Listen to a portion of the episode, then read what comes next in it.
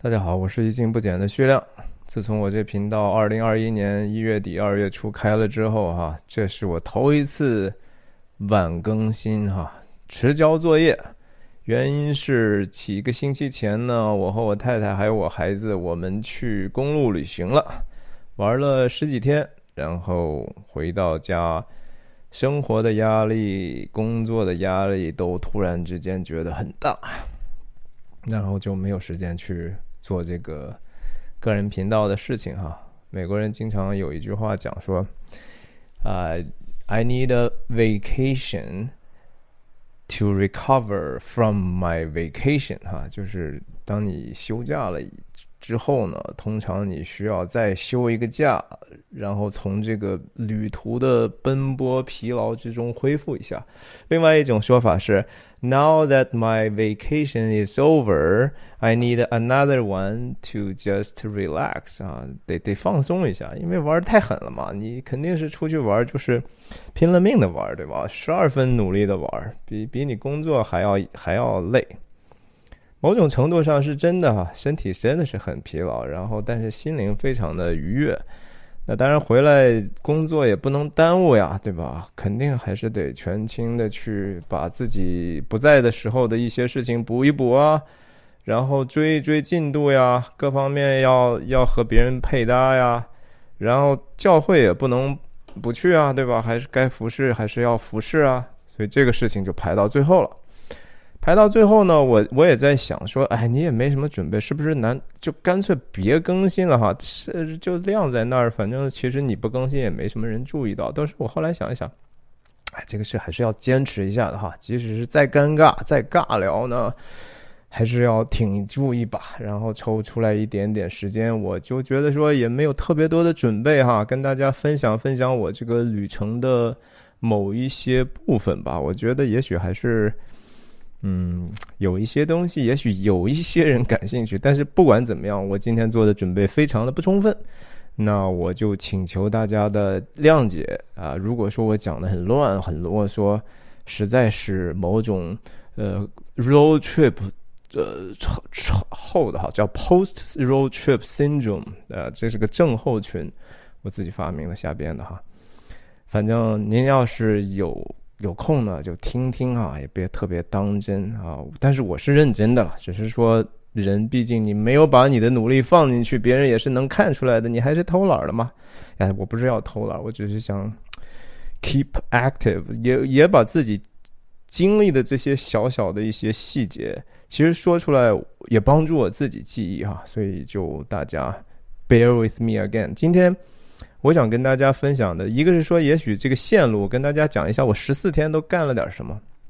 也许这个经历可以供一些在北美的朋友参考。就当你以后制自己制定你公路旅行计划的时候，maybe 部分的可以参考一下。那第二部分呢，我想跟大家分享这个第一个二头一个二十四小时出发的这个一些经历。第三个是说。鉴于我们头二十四小时实际上是一个坐火车的状态，那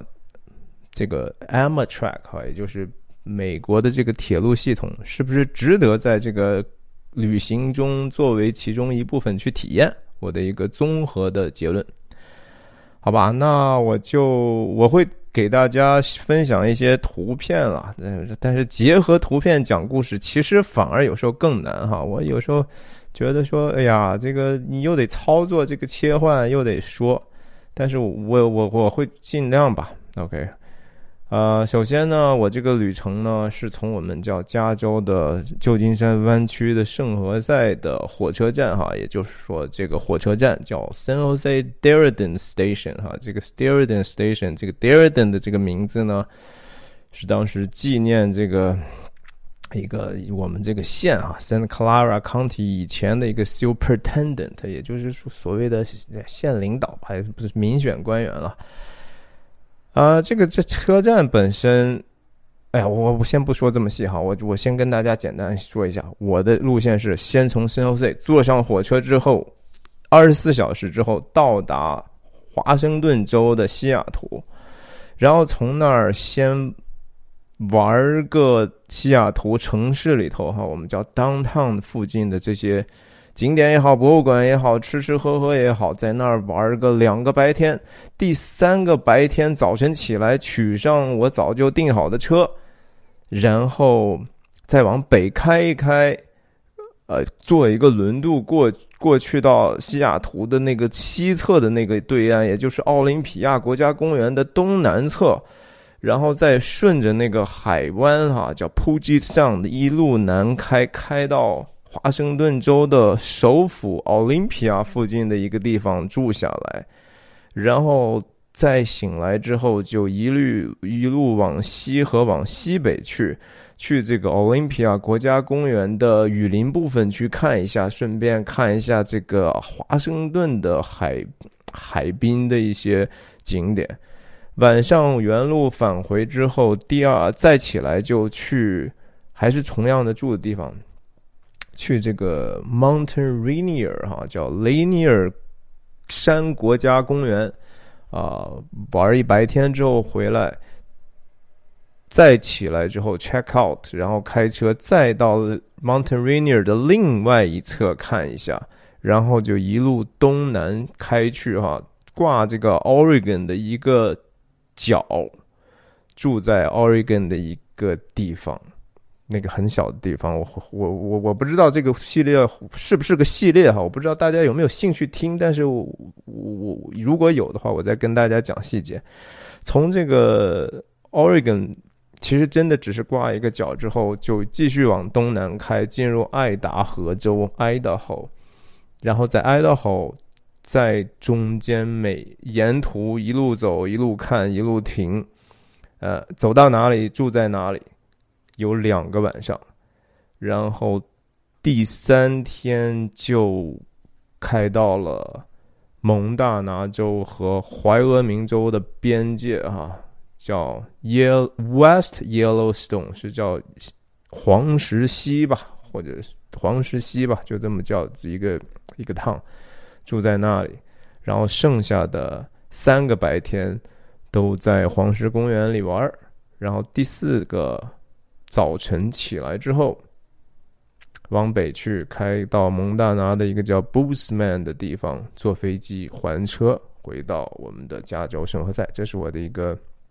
路线哈，全程大概是十三天还是十四天。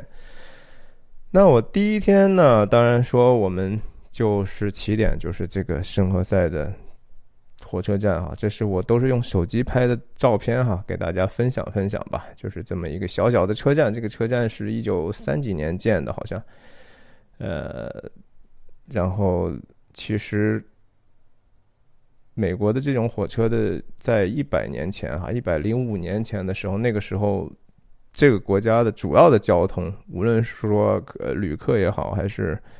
啊，货运也好，其实百分之九十八左右都是靠火车的。这是我们生活在这个火车的这个附近的一个，其实是一个过底，这是火车桥底下的那个通人行人行通道哈，也是一个过可以过车的地方。刚刚好，这个时间我觉得光线非常的有意思，这个光线穿过这个桥的这个梁洞。然后再投射在这样的一个人行道里头，我就把它拍下来了。嗯，这是我女儿啊，我们当然是戴着口罩，然后她自己拿着旅行箱，在这个还蛮古老的，还不算特别古老，在美国来讲，真的还算比较年轻的建筑哈。嗯，七十多年嘛，七八十年，哎，不止了，呃，八九十年了哈，这个车站。嗯，很多我身边的人在原来在洛杉矶上学的，他们也说啊，我这个车站我熟啊。当当时我我两两路两地奔波，有的人奔波上班，有的人奔波上学，在这两地之间都都经常坐这个车。那其实我们我们家坐的这个 Amtrak 订的这个票哈，是属于叫 Business Class 的一个 Coach。就商务舱的这种坐坐票，我们没订那个，就是一个小间儿可以全家四个人，因为那个票价大概是你坐票的好像五倍左右哈。我我看一下图片也没觉得好到哪里去。说实话，这这这是这个座位，其实还蛮舒服的哈。这是我拍的嘛？这是我我我太太和女儿在那边。你看看它那个座位的那个腿部哈，其实它它是它很像 AMC 那个看电影的那个 reclining seat 啊，可可调节的东西非常多。呃，座位背靠背也可以倒下，也倒的还挺能睡得相对比较舒服吧。腿也可以完全有一个 cushion 来来去撑着你，然后前面的桌板啊什么的，呃，leg room 哈，也就是你前头的这个空间还是非常非常大的。那可能也是因为疫情期间吧，就是这个车厢里头人真的是非常的少。我们那一节车厢大概只有，我觉得十五个人吧，但是实际上十五到二十个人，但是实际上他如果坐满的话，我觉得应该也也可以放个一百一百多号人呢。对，那这是这个车厢里头啊，顶光哈，这手机拍的自拍照，嗯。然后我们是在这个二层哈，这个车车辆是有两层的嘛。那这个在底底下这层挺有意思的哈，大家不知道能不能看清这上头的字儿哈。上头就是有很幽默的这个，在这个里面的乘客写了个条，因为。它这个设置有点点奇怪，就是当我们二楼走下去之后，真的以为这个门可以是一个可以是个穿越的一个呃通道哈，很多人就可能愿意打开这个门，但是这个其实是人家是个相对比较安静或者是呃封闭的一个车厢，然后有人就贴了一个说啊，这个这里头没厕所哈，这个地方也也也不是餐车哈，你你。反正 this car is fun 啊，他们自己自嘲嘛，因为他肯定老是被打扰，一会儿就有人开开一下这个门就说我们这折车厢好玩极了哈。但是最后用小字儿提醒大家哈，Thank you for，就是保保证我们的这个，谢谢您不要呃考虑到我们的隐私哈，也让我们也休息休息。那这是一个呃，其实西方人常用的一种。其实，给给别人跟大家沟通的一种方式啊，相对比较文明，而不是上来就是说“请勿打扰”，对吧？那么大字儿，他还是很有很很用心的，自发的去跟大家做一个沟通，而且很幽默，我觉得。OK，给大家分享分享这个，这是我们当时乘上车之后啊，我拿手机贴着这个车厢拍的。通过我们的 Bay Area 嘛，既然是个海湾的话，这个车其实有一段确实是行在这个海湾之上的哈，呃，有一点点失焦哈，当时已经是天色已晚，然后慢慢的，你看这是快到了这个我们的这儿一个大城市哈，叫 Auckland，Auckland，呃，很多广东移民都叫它叫乌伦市哈，嗯，或者。一般的中普通话的翻译叫奥克兰市哈，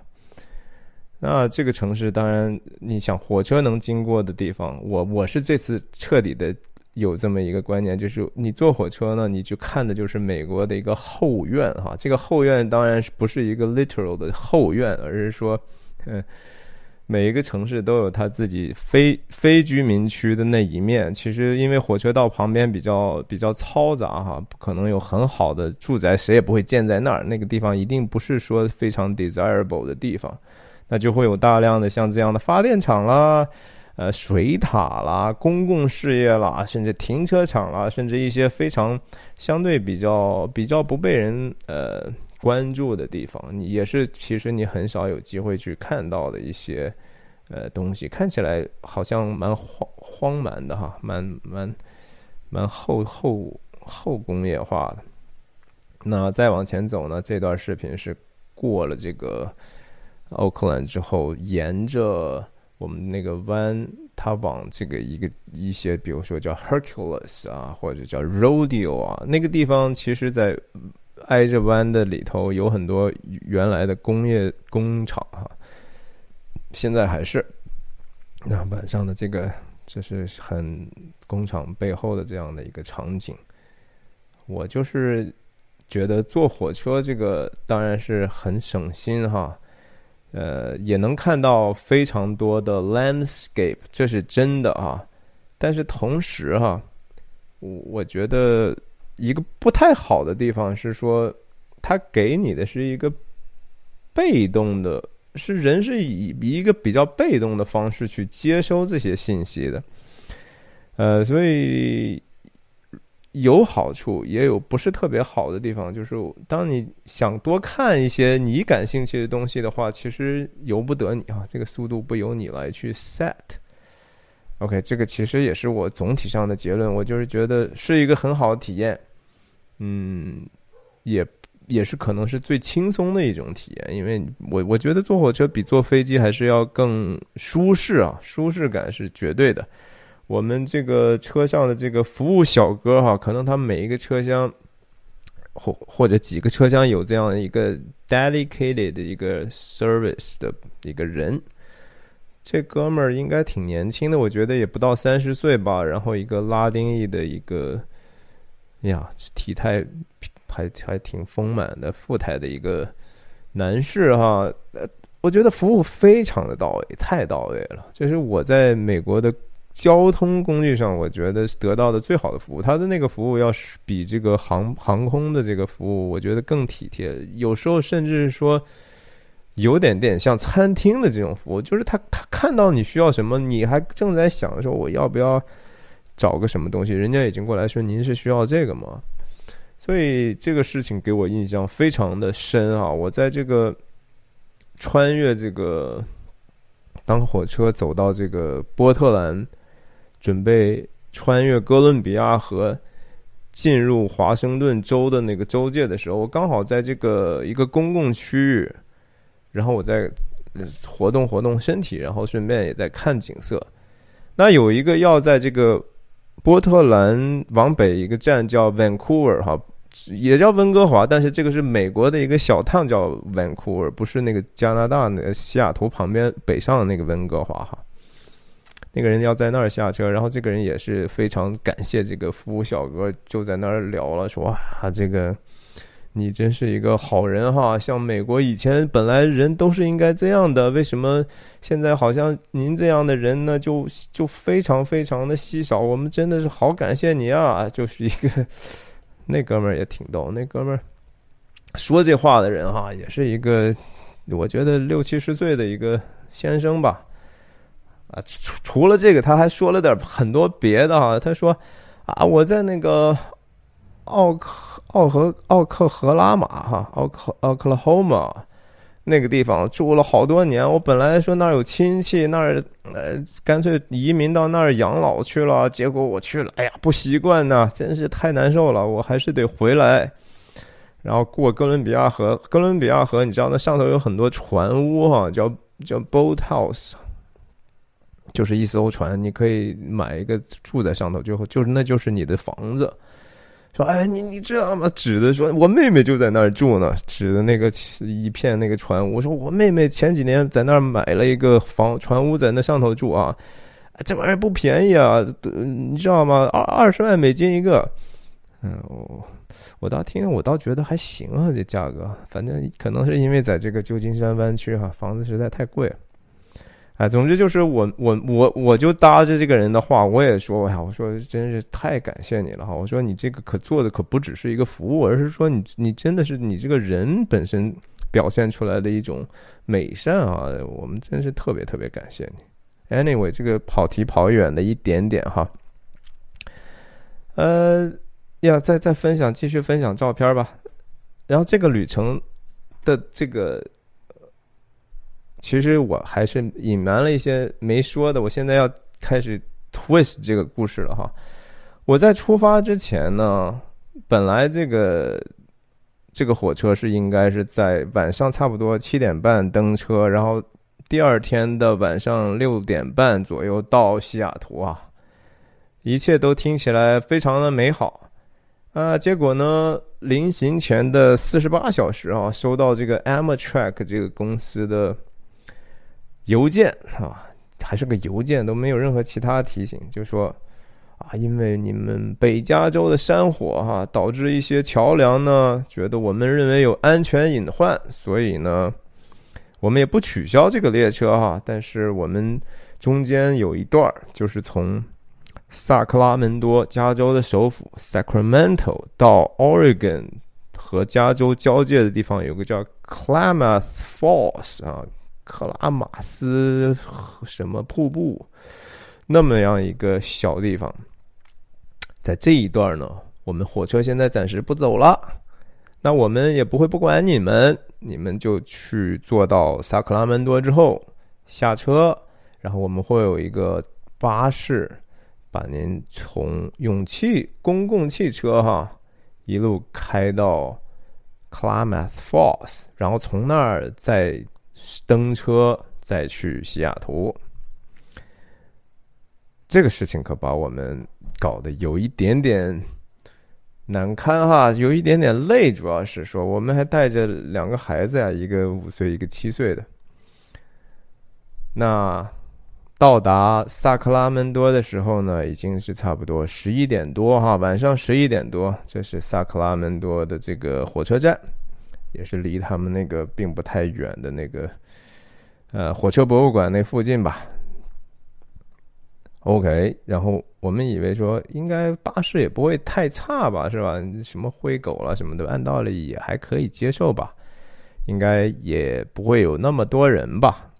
嗯，结果我想错了哈。这这个照片也是手机拍的，然后我稍微调了一下，我觉得很像大卫大卫芬奇的那个电影啊，对吧？就是就是七宗罪或者是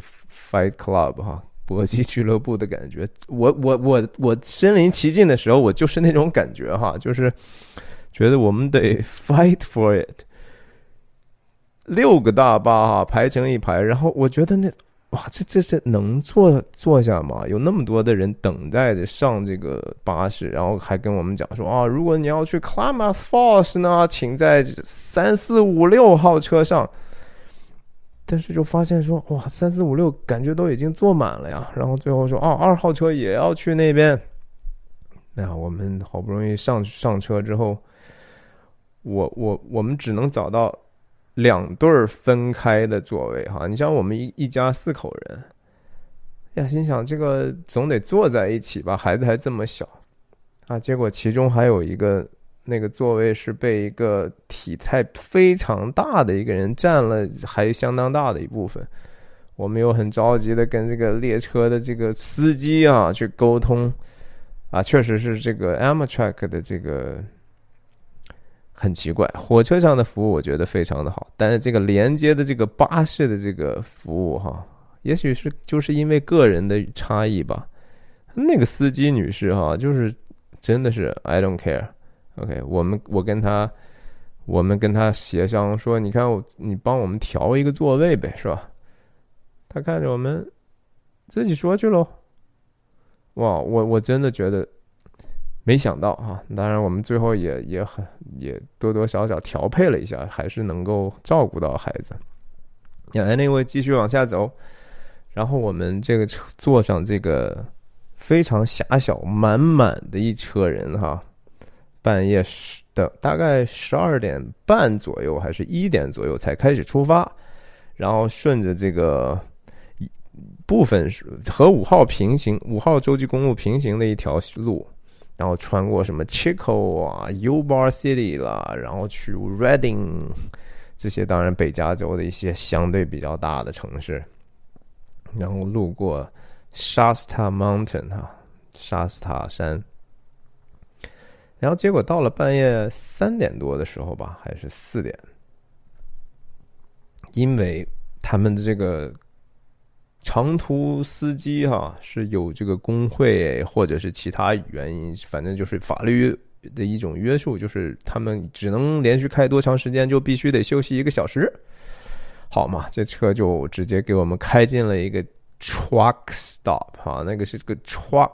就是一个专门停那种美国有特别多的那种大型卡车哈，是是那种卡车休息、维修、维护和的一个地方。半夜三四点哦，呃，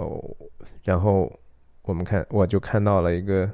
世界上最最大也最拥挤的一个赛百味哈，Subway。当然，它其实里头是一个 general stores 啊，它什么都卖，然后大家在寒冷当中，然后说啊，我们这要停一个小时，你们该干嘛干嘛，自由活动，嗯，好，我们就在这儿吃点儿，休息休息。哎呀，好不容易熬啊，熬到最后说可以走了，然后继续给大家看视频吧。然后差不多天就亮了哈，我这次是等于说也有机会从这个 Shasta Mountain 的正北边看看 Shasta Mount Shasta Mountain Mountain Shasta 的另一个面貌。啊，但是反正还是非常痛苦了，因为真的是晚上坐这样的一个巴士哈，想也没想到。但 so what，你这个旅程就是这样的哈，有很多不确定的事情。我也觉得说，嗯，挺波折的，但是就 live with it，OK，呀，再看更多的视频啊，这都是应该这都是加州快到。Oregon，俄俄勒冈州的一些边境的一些，然后就拿手机在在汽车上拍的哈。大早晨的时候，啊，也有的地方也确实挺漂亮的。我拍的未必是那个我看到最好看，我有时候只是很无聊，我就拿我的手机出来拍一下。反正你能干什么的，对吧？在车上，嗯，然后就慢慢天差不多。五点六点的时候，差不多，我们终于通过汽车来到了这个叫 Klamath Falls 的这个小城哈。这个小城好像也就一万几千人吧，嗯，然后在这儿开始准备再转火车了。OK，这就是我们在等待这个火车。这个火车早早的就在那儿了哈，但是我们下了车就还是被告知说，嗯，你们还是得等一下，然后也不知道在等待什么，反正就又等了一个多小时，差不多，啊，终于又坐上了我们的 火车，然后这是那个 Klamath Lakes，好像呃还是 River，哎呀，我我我忘记了哈，我当时都记得。啊，其实跟大家，我觉得简单说到这儿，也说一说这个 Amtrak。Amtrak 真的是一个比较有美国，也是一个美国的奇特的故事吧。那我就一边放视频，一边跟大家聊聊这背后的事儿。这视频反正也也也没有特别多的变化。这就是我说的，就是说你坐火车旅游哈，你你没有什么可选择，反正窗户就这么大，你就只能反正最多看两面的一个东西，你的视角也就这么多。嗯，这个世界就慢慢的 present 在你眼前，呃，你就我不不太喜欢这种被动的接受啊，但是 anyway，它也有它自己的价值。你看你是什么样的人吧。这个 Amtrak 呢，其实是一个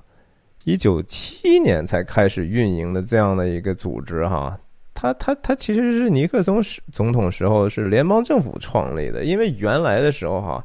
在一百多年前的时候，那时候美国铁路是通通贯通这个太平洋和和和大西洋的当时的像太平洋铁路这样的线路，当时是当世的壮举哈。当时这个所谓的是七大工业奇迹之一啊。当时这个铁路给美国的这个复兴或者说崛起哈带来非常非常多的一些好处。可是慢慢的到最后呢，由于航空业的出现呀，然后福特汽车这样的企业又把这个私家汽车普及到这样的一种程度哈，其实多多少少就铁路做的人就锐减哈，在到差不多一九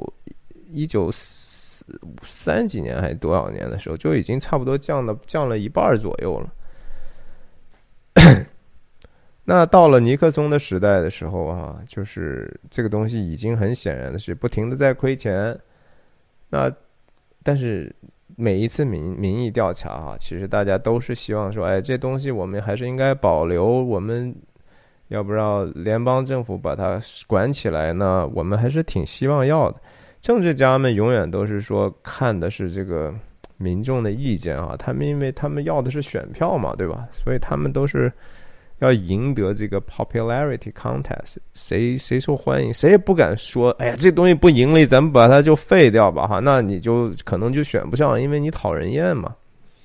所以尼克松政府就为了迎合公众的心理，哈，就是进行了一种制度设计，就说 OK，这个东西让联邦政府来，来来来来创立，然后但是把它设立的那个性质叫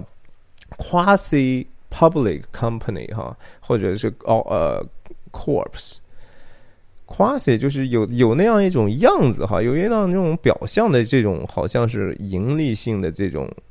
公司。你像美国什么还是还是这种类似的 quasi public corpse，邮局哈，U.S. Post Office，美国邮政，然后像那个房地产的那个叫房地美和房利美哈，也是两房嘛，这些这些是这样的企业。但是它等于说，联邦政府从那些私人的手里头，原来这些铁路可都是私人的呀。那些私人慢慢的，他们不赔钱，不是不太不太想干了啊，其实就卖给政府了，你知道吗？这这就是政治的另外一面哈。那政府拿上这个东西，就说咱们把它运营好吧，但是实际上就一直赔钱，一直赔钱。这铁路啊，覆盖的面积还挺长的。至今为止，这些铁路的拥有权都是乱七八糟的哈。就是有铁 Amtrak 这个公司呢，是这个叫 National Railroad Passenger Corporation 在运营的。但其实那些铁路线路呢，是有很多个私营公司拥有的啊。它 Amtrak 只拥有它的路权，当然 Amtrak 也也有部分的所有权。但这个运营起来超级的复杂，也超级的低效哈。我觉得这也是很多人可能说我一辈子都不会做这个美国铁路的啊，这什么玩意儿啊？这这这这就就就跟这个它的这个和这个航空业的这种服务能力啊和效率和准点率哈，都都差的不是一点半点儿。我呢觉得说，当时策划这个路线的时候，主要是也是。啊，为了体验一把，也觉得说自己年龄还不是太老到，就是自己无法接受这样的折腾，我就玩一玩吧，就当 OK。啊，反正这个铁路呢，除在这个所有的接壤的这个大陆的这些州里头哈，除了这个叫怀俄明和南达科他州没有线路之外，其他地方都都都连着呢。那在东部的那些城市群哈，像华盛顿啦、纽约啦、费城啦这些地方，反而这个这些运运营的还是很好的，甚至都能够盈利，你知道吗？那我们加州这个我做的这个叫 Coast Starlight 嘛，其实也算是说呃运营的相当不错的。原来那么多私人在竞争哈，它线路非常多，从这个圣地亚哥到到西雅图这一溜。大概有七条不同的线路啊，那么多人在运营，到最后整合到就是说只有这一条线是是主流，你只有整合之后才有可能盈利嘛，才有可能上规模嘛，是吧？这也是一个怎么说资本主义和这个国家资本主义的这种呃不同体制，在铁路上的话，我真的觉得说美国至少在目前为止，它的这种。新教诞生出来的这种资本主义还是玩不太转哈，所以这东西就一直赔钱，一直赔钱，赔到就是哎，反正每一次就是国会说不行，我们还是得补贴他，其实纳税人就往里都不知道添了多少钱啊。其实总的来讲，你要去做一下呢，你其实是很多纳税人花着钱让你去做的哈。我我真实的觉得说这这玩意儿它这个。成本是非常高的，我们那票价还可以吧？我觉得好像我们四个人也就几百块钱嘛，嗯，反正肯定比飞机要贵一些，但仍然它那个成本我觉得非常的贵。那到了二零一零年之后哈，我还是给大家继续放了点视频吧，要光听我这样讲也挺无聊的啊。这段这段应该是快到了，已经在 Oregon 的这个快到有近的一个地方哈。呃，有劲对，然后呀，我们我们继续讲这个 Amtrak 的这个事情。Amtrak 在这个赤字之下运营了三十年之后，到了小布什的时代，哈，小布什是说，咱们把它私有化了吧，这对吧？让大家看看谁能够把这赚钱做成好的生意，就买下来算了吧，不要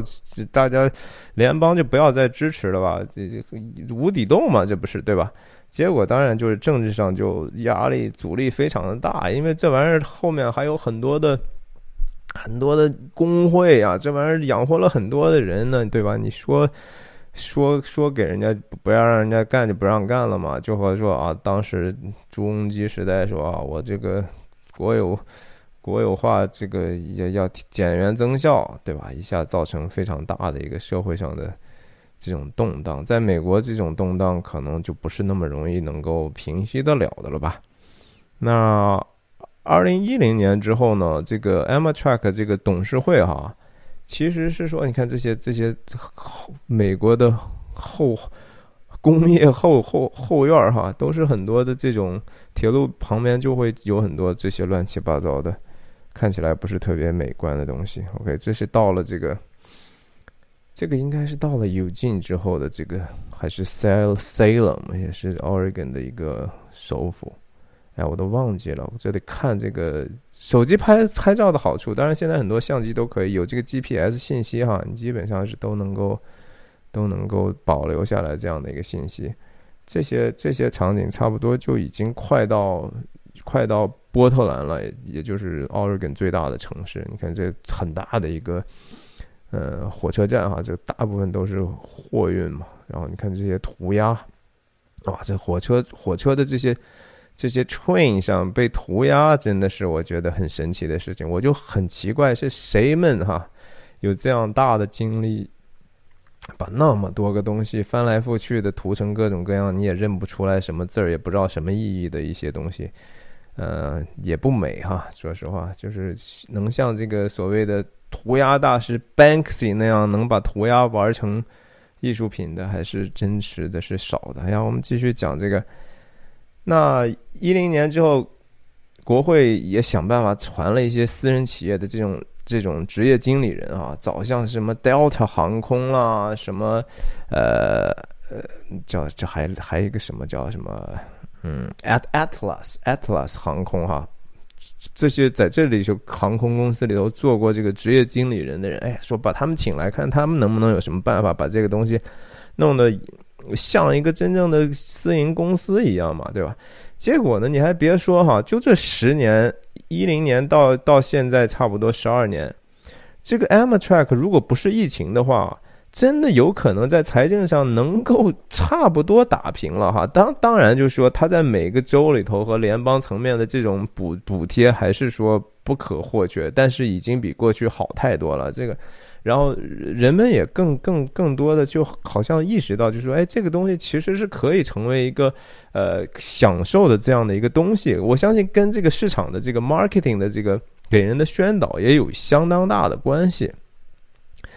反正也有人在在在在在在争论嘛，哈，像国会里头最最多的这些争论都是说，其实航空呃火车是非常能节省能源的呀，火车比航空的这个航油的这个排碳的这个要少百分之三十呢，比私家车也也更是少不少，所以说。拜登这次的这个拜登政府在这个去今年还去年有一个这个 American Job Act 啊，Jobs Act 美国工作法案哈，美国人工作法案，其实就是当然是以也是以政府补贴的方式想办法去去去去挽救一些经济上的一些有问题的这些地方，然后提振工作工作机会吧，提振经济。那这个里头也有一个叫 Amtrak Connects U.S. 或者是 US 哈，就是美国铁路把我们或者把美国连接在一起的这样的一个底下的这样的一个案子哈，一个提案。这这当然肯定是要要纳税人掏钱的一个东西了啊，所以其实你要去做呢，我觉得说肯定是是赚到了哈，但是你就是说你喜不喜欢这种东西吧哈。你想想，我给大家演示的这些视频，这这这这是一个经过有一点点被拧拧巴了的一个旅程之后的，我偶尔实在无聊的不行拍下来的东西。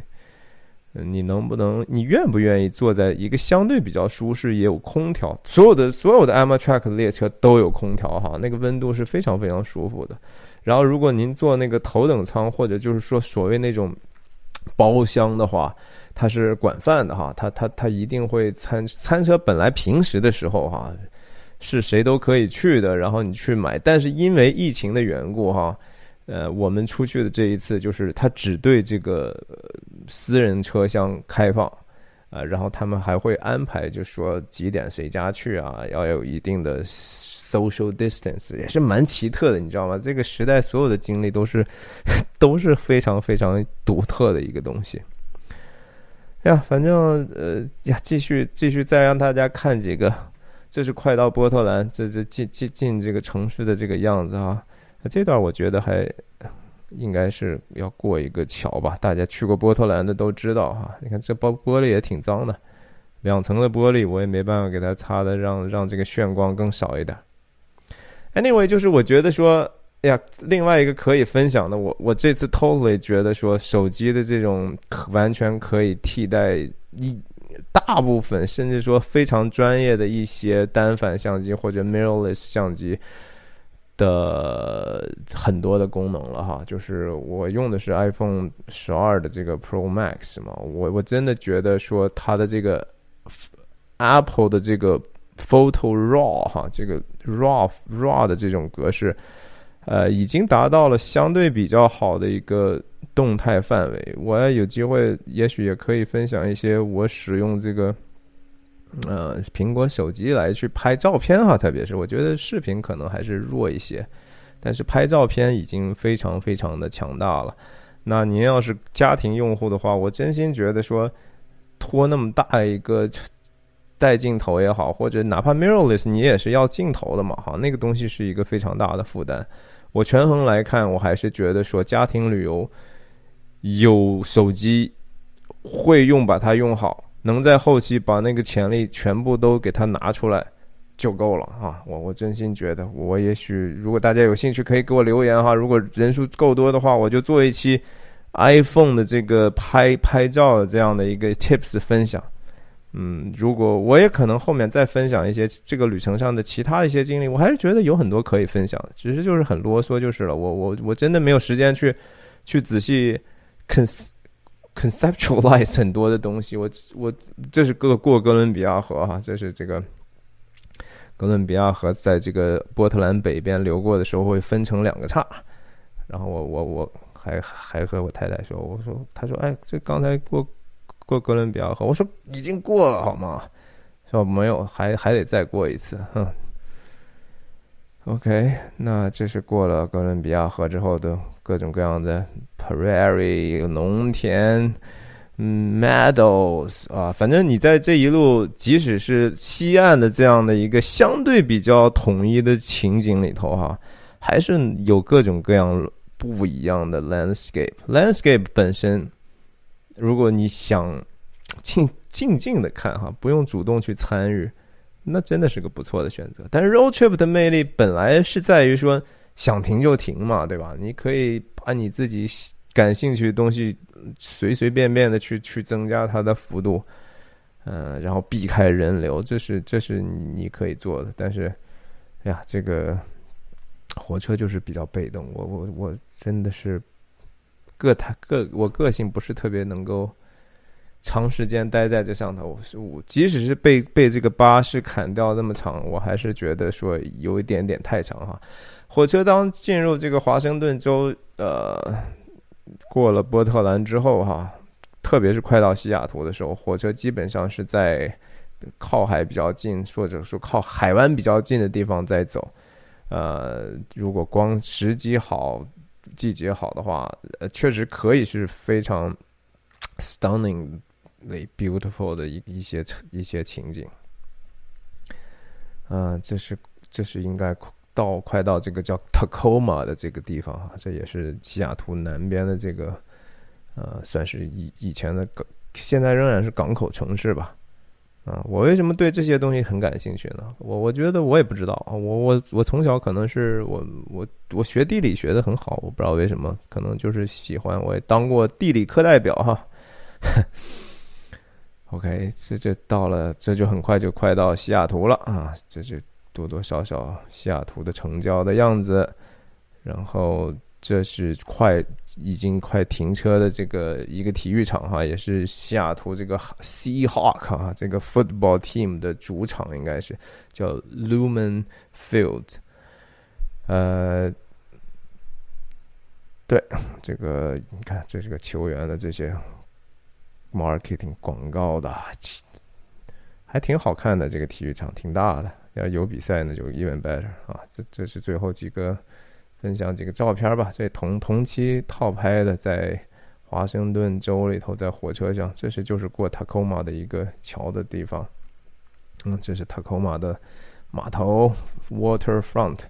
然后到了这个 King Street，King Street Station Seattle 哈，这就到了终点了。这个地方离这个嗯市中基就已经是在 on uptown 还是 downtown 或者是叫 bell bell town 的这样的一个核心地界了哈。从这个地方如果打 Uber 去去你住的地方，应该都还蛮便宜的。那你想，这是这个对美国很多的火车站哈，都叫什么 Union Station 啊？因为很多过去都是工会或者是说。像这些某些铁路公司的专用的，但是他们都习惯有这样的一个塔楼的这样的一种风格。除了圣何塞那个不是啊，圣何塞那个 totally 是一个他们叫应该是叫呃文艺复兴风格的一个一个建筑。呀，这还是西雅图的国王站哈，国王街车站，嗯，然后我们做一个人家免费的给你拉行李，从车厢拉到后候车大厅。然后候车大厅是这个样子的，里面还是，呃，总体来讲，他们的车站都非常的小哈，然后非常人也很少，再多好像也多不到哪里去，然后通常还是比较清洁呃干净的，然后也许特别在疫情的期间吧，所以这就到了西雅图了。如果说大家有兴趣，我可以继续跟大家分享。maybe 另外一些很奇怪的一些遭遇哈，有一些对话，我跟一些莫名其妙的人对话，挺独特的。反正总的来讲，我我我是那个哲学了，就是人生嘛，就是嗯，明朝的那个董其昌不是说过嘛，说你要想画画画的好，所谓就是呃叫什么？行万里路，读万卷书，哈，这些经历是是只能自己去经历了才能有的，才能有时候有有一些感悟的，呃，是一种不可替代，别人邮寄无法替代的一些东西。呀，唠唠杂杂，反正说这么多，我总体来讲就是，我还是会继续。当然，Fargo 的系列我肯定也会做完的，然后我挖下的大坑我也会慢慢 fulfill 的。啊，但是人嘛，要过一个比较平衡的生活哈。呃，希望我说的这些您觉得还值得您的时间，尽管这个要求已经听起来非常的奢侈了。啊，谢谢您的支持，欢迎您推荐和订阅我的频道，点赞，拜拜。